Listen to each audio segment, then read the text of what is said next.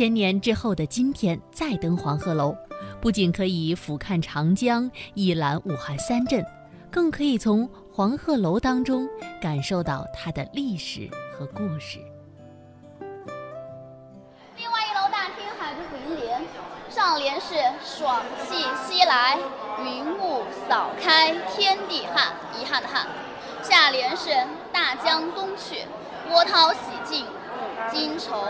这副楹联是由清末的一位知县符秉忠所写，由当代书法家吴作人提上来的。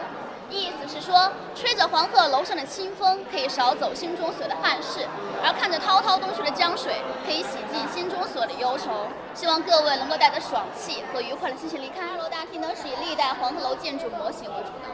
最早的黄鹤楼是建于三国时期，吴王孙权建的一个军事瞭望台。但是在三国的时候呢，战火不断，没有留下很多历史记载，所以我们这边是以唐代开始，依次是唐、宋、元、明、清，包括现代流祖。这唐朝建筑主要是以规模宏大、规划严谨为特色。我国古代的建筑一般是以一条直线向左右两侧延伸的，比如唐朝古都西安就是个典范。而这个建筑特色在唐代黄鹤楼是有所体现的，所以呢，形成了这样一个楼与城相连、纵横轴线对称的形式，把所有的建筑都置身在城墙。之内，非常有北京四合院的味道。颜色方面也是以绿色为主，红黄次之，看上去非常的严整大方。唐朝建筑在当时非常鼎盛，甚至影响日本东京和奈良市的建筑风格，所以它也是把黄鹤楼从一座孙权建的军事瞭望台，转换成现在观赏楼的一个非常重要的时期，就唐楼了，比较典雅。这边这座呢是宋代的，宋代黄鹤楼它主要是以一座楼台轩廊组合而成的一个庭院式建筑群体。加强突出的主体建筑，使它雄踞于高台之上，形成一个独立的建筑景观了。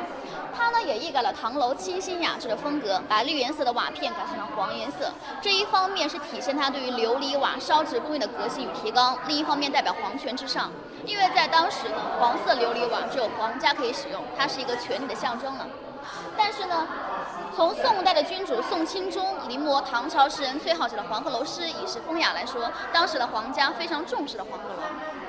宋代的诗人陆游也在入蜀记当中称这个楼是天下绝景，它也确实是历代黄鹤楼当中规模最为雄伟壮观，建的最为金碧辉煌的一座，像皇宫似的比较宏伟大气。元代的黄鹤楼呢比较简单了，但它是一个南北文化的结合。左边这个建筑是典型的南方建筑啊，上面的屋顶叫十字歇山，同时也叫双重顶。它也一改了他们的单层屋檐，改成了双层屋檐，因为在古代南方有双层为尊的说法。旁边是一个北方元素，中间中间有个汉桥相连接，是当时统治者希望南北文化可以融会贯通，人们可以和睦相处的意思，是一个美好的愿望。但是元代到底有没有楼呢？还是一个比较有争议的事情。我们这个楼是根据那个永乐壁画上面的一幅图来建，没有相关的史实的记载。因为当时忽必烈曾经在鄂州这边考察的时候呢，他是没有提到这个楼的。但是元代的诗人曾经写过关于黄鹤楼的诗，永乐壁画上面也有黄鹤楼的画。所以呢，有一些争议。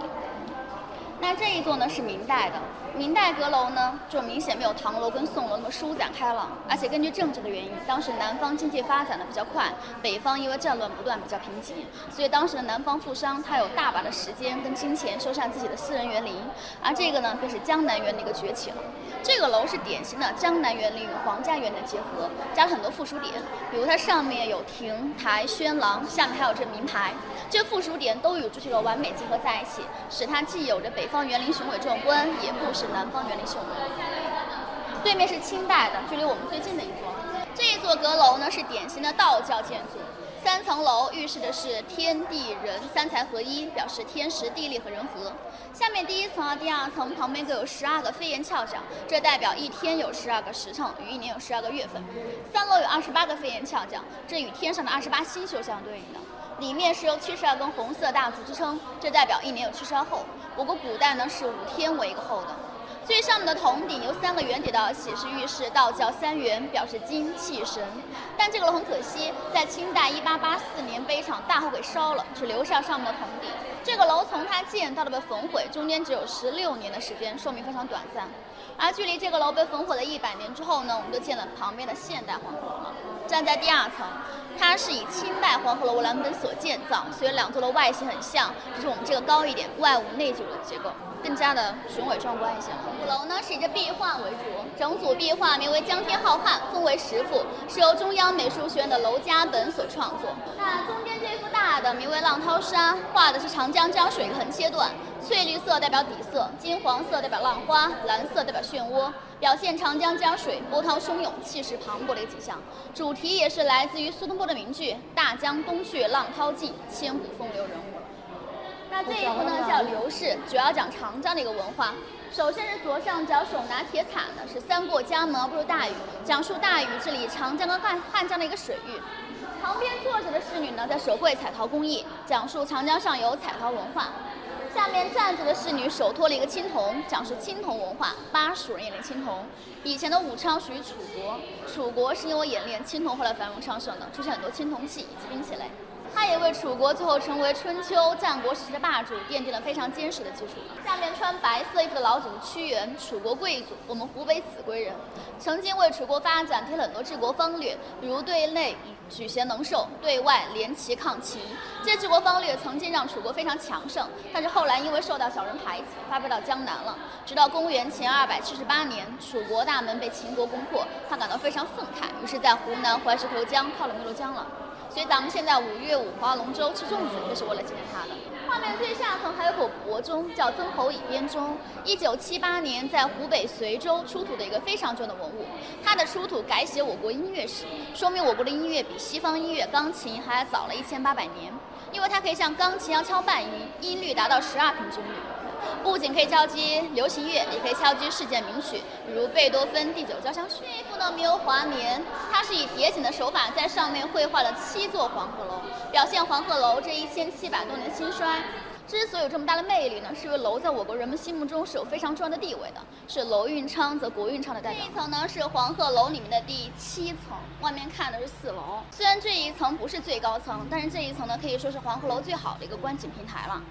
我们可以看见一长排的山，一长排被绿色植被覆盖的，弯弯曲曲的，就是蛇山。它是由七座小山串联而成，黄鹤楼就建在蛇山的蛇头之上。我们这边是蛇头这个部位，俯身看这个山，就像条蛇一样盘伏在城市的中间，所以称它是蛇山，因为形状像条蛇一样的弯弯曲曲的。毛主席有句诗句啊，叫做“烟雨茫苍苍，龟蛇锁大江”，里面的龟和蛇指的是武汉的龟山和蛇山。那这一座呢，就是蛇山了。的山就是龟山了，对，有一根白色大柱子的是龟山电视塔，就立在龟山的龟背之上了。右手边这边呢是龟的一个前半部分啊，左手边呢是龟的一个后半部分，一个尾巴，因为形状像乌龟，所以称它是龟山。那中间就有长江了。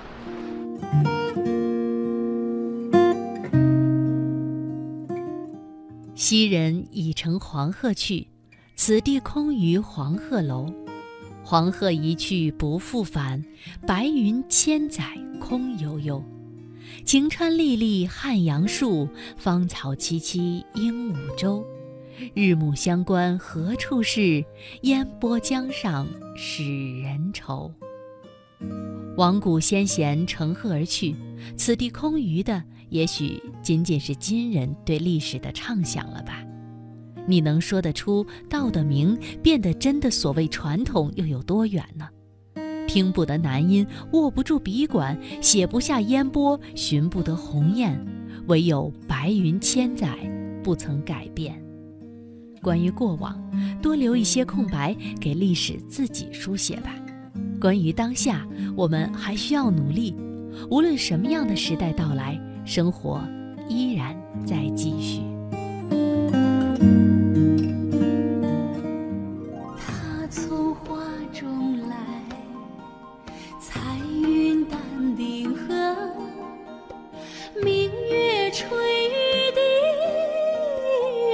凄香音乐，何来空悠悠？